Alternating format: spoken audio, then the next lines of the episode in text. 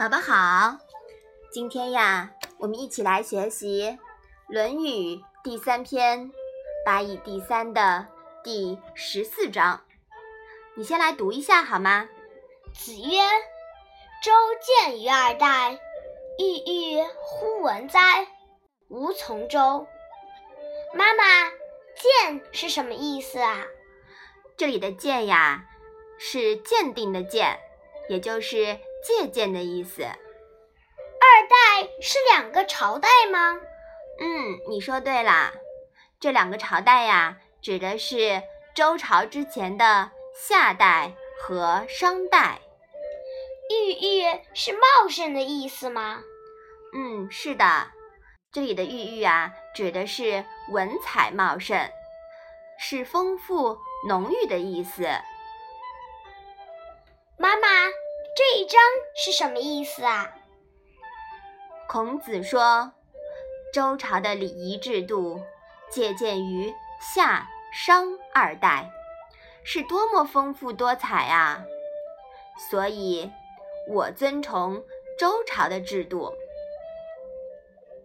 孔子对夏、商、周的礼仪制度有很深入的研究，他认为历史。是不能割断的。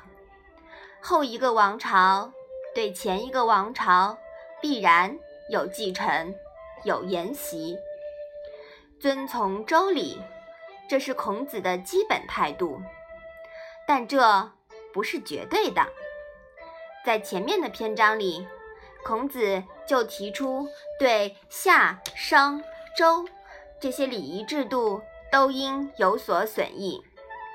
正因为周朝礼制的完备，即使周朝君主在实际上失去了对国家的控制权后，名义上的周朝仍然存在了数百年。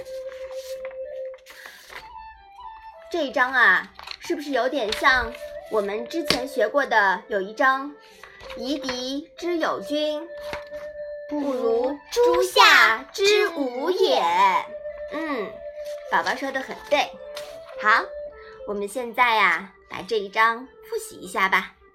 子曰：“周见于二代，郁郁乎文哉！吾从周。”